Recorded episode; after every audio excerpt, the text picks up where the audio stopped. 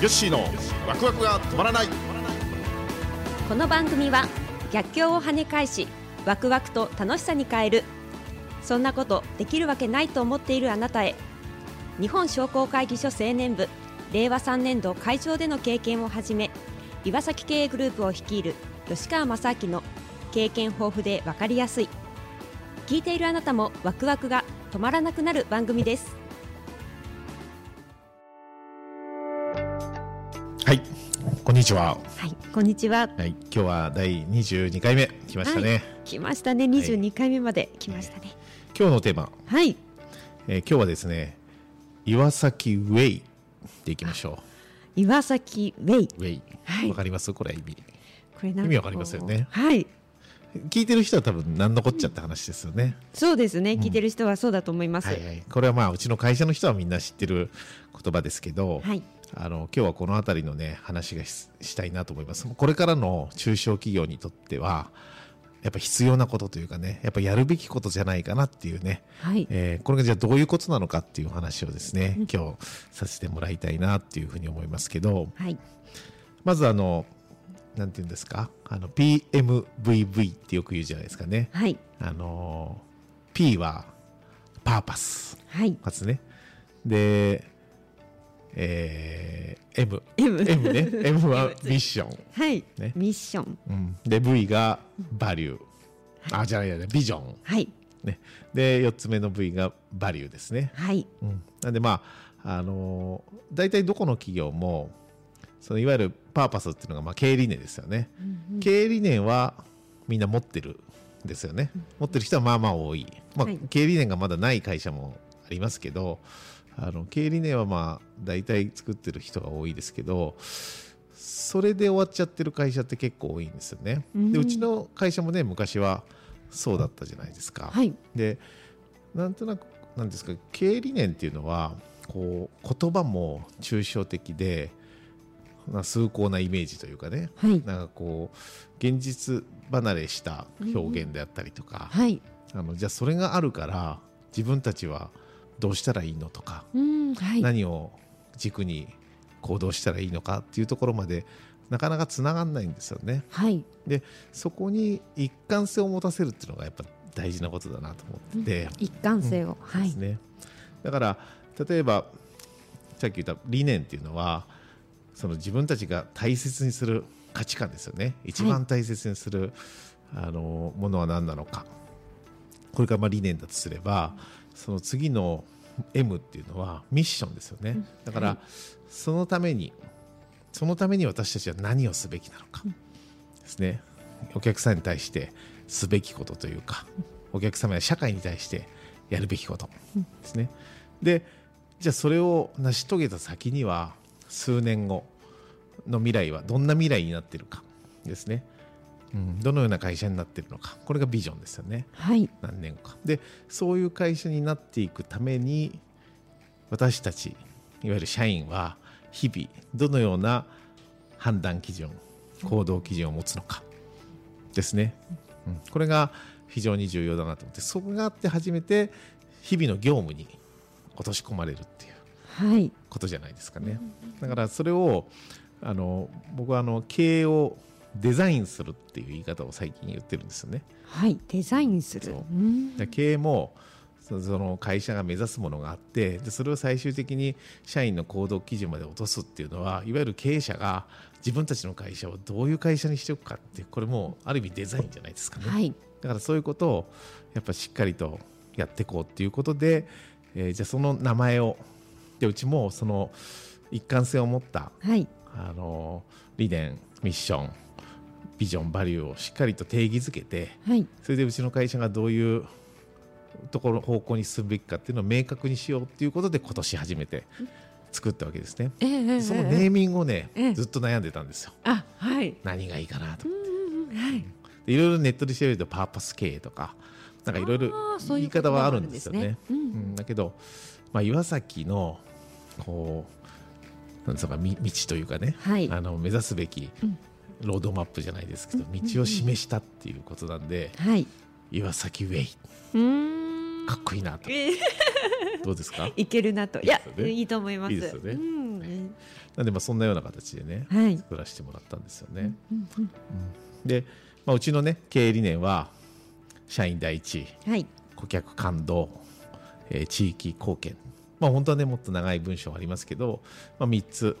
に、はいえー集約されてるわけですよね。でミッションっていうのは経営と人生と地域の力になるで私たちはその理念を大事にしながらその中小企業のサポート経営をの力になるってことですねで経営の力だけじゃなくて人生の力ってことははい。その会社中小企業だけじゃなくてその社長さんその家族その従業員そういった人たちの生活まで何かちお力になれないかっていうのがこもってるわけですね。はいで最後には地域地域まで入ってます地域の力になるうんだからやっぱ地域を元気にする活動ということも、えー必要だということで、まあ、これが私たちに課せられたミッションだっていうふうに定義づけてるわけですね。うんでその、えーミッションの先にはあのなどういう会社を目指すかというとその静岡県でナンバーワンのワンストップコンサルティング会社ですね。でこれも一個一個分解していくとね、えー静岡でって書いてありますけど、まあ、はい一番ね、静岡県を元気にする思いですので、はい。あのまあ、基本的にはど東京に支店を出したりとか、はい。あの地方へ進出したりとかそういうことは基本的にししないでいこう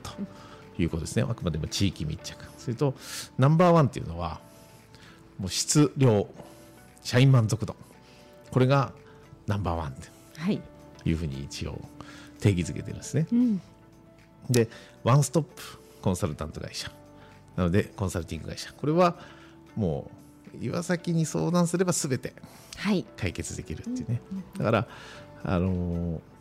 とは言ってもねあのー全然うちのサービスにない要望を出した時に、はい。お客さんから言ってきた時に、はい。あの当然できないわけじゃないですか、そうですね。でもこのワンストップコンサルティング会社っていう定義が明確にあることでその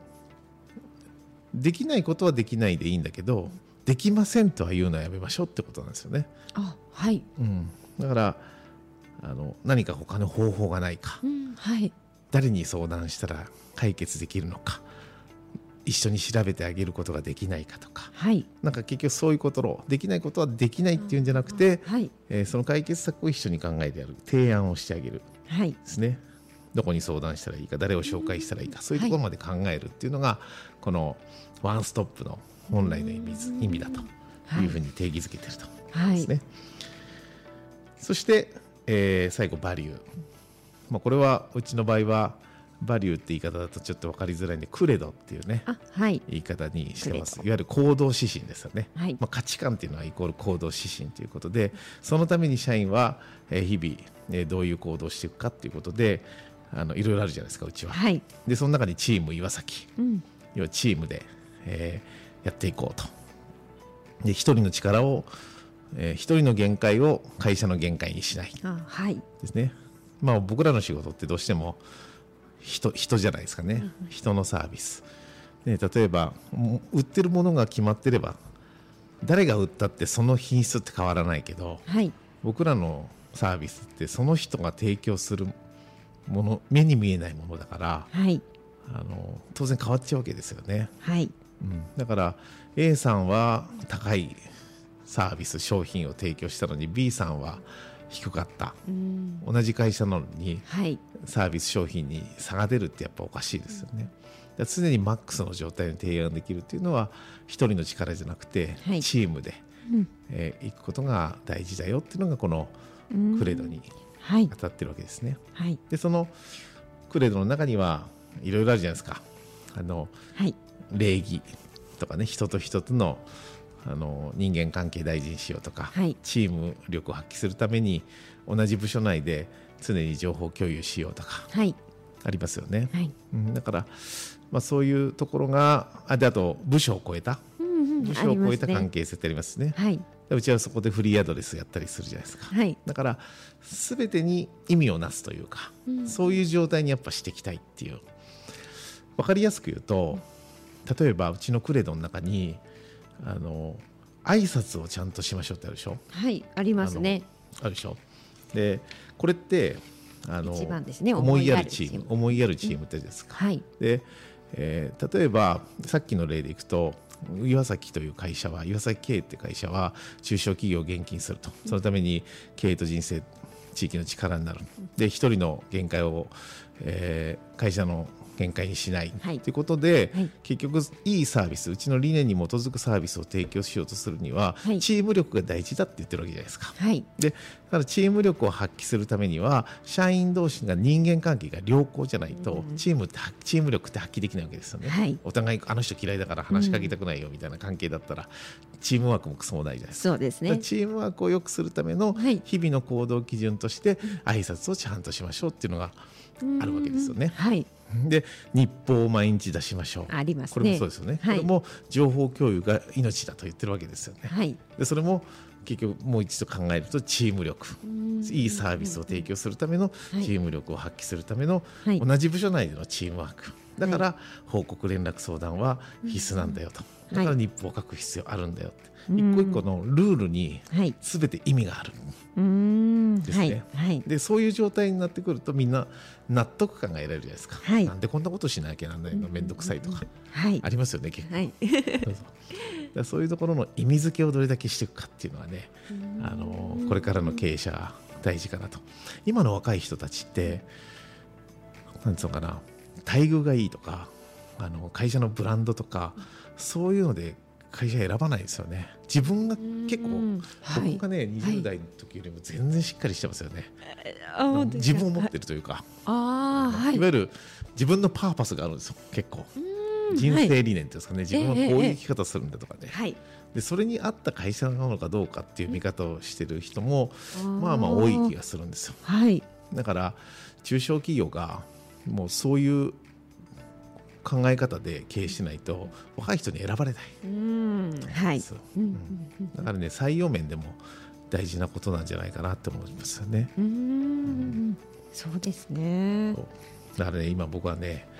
そのストーリーを作るとかはいまさにこのウェイですよはいこの道をね作るっていうことにはいあの経営のね頭の半分はこっちに行ってますねあそうなんですね社長の頭の半分は半分はこの岩崎ウェイのそうそうだから松下幸之助さんが、はいあの経営の成功のねあの成否の鍵は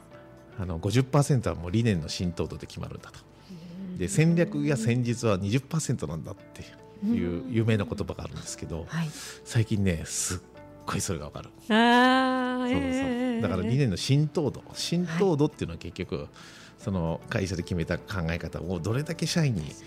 落とし込むかじゃないですかはいでそこを落とし込めば今度社員が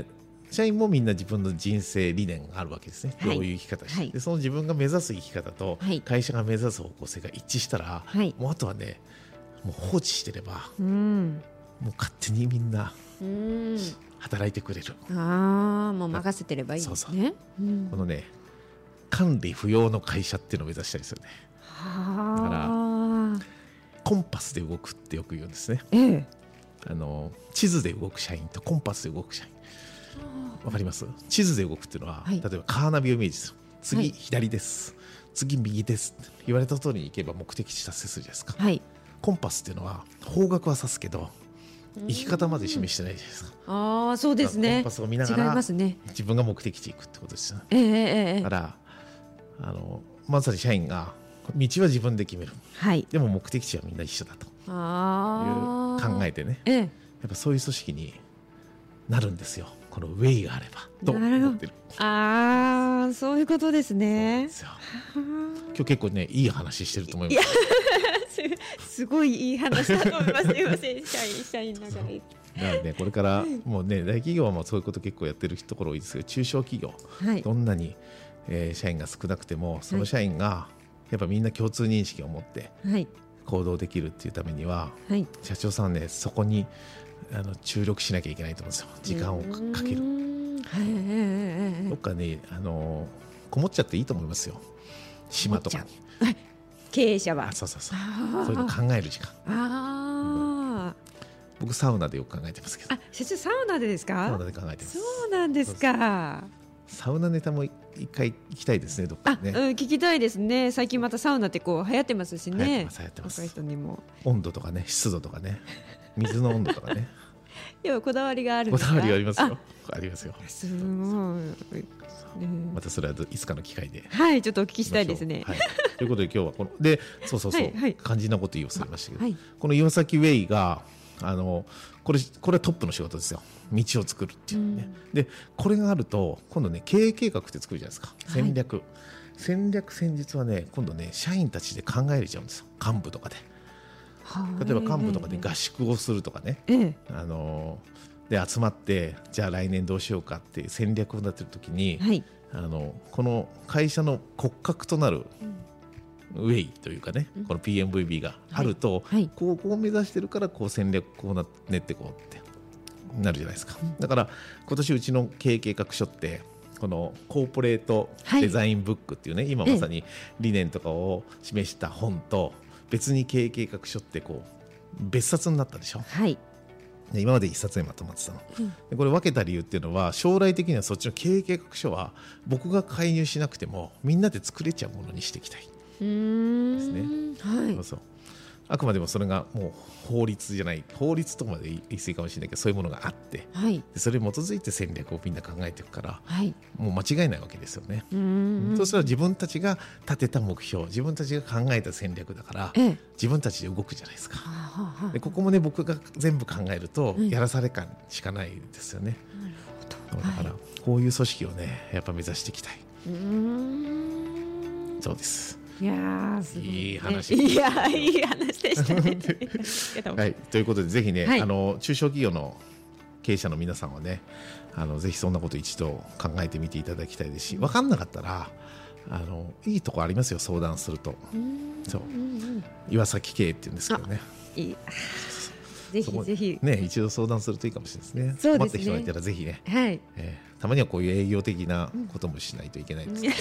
そうですねはいそうですねはいということで今日は岩崎ウェイについてお届けさせていただきました、はい、ありがとうございます。えーそれではですね、えー番組では皆様からのお便りなどをお待ちしております。アドレスはわくわく三六五アットマークタックスハイフン岩崎ドットコムまでお願いします。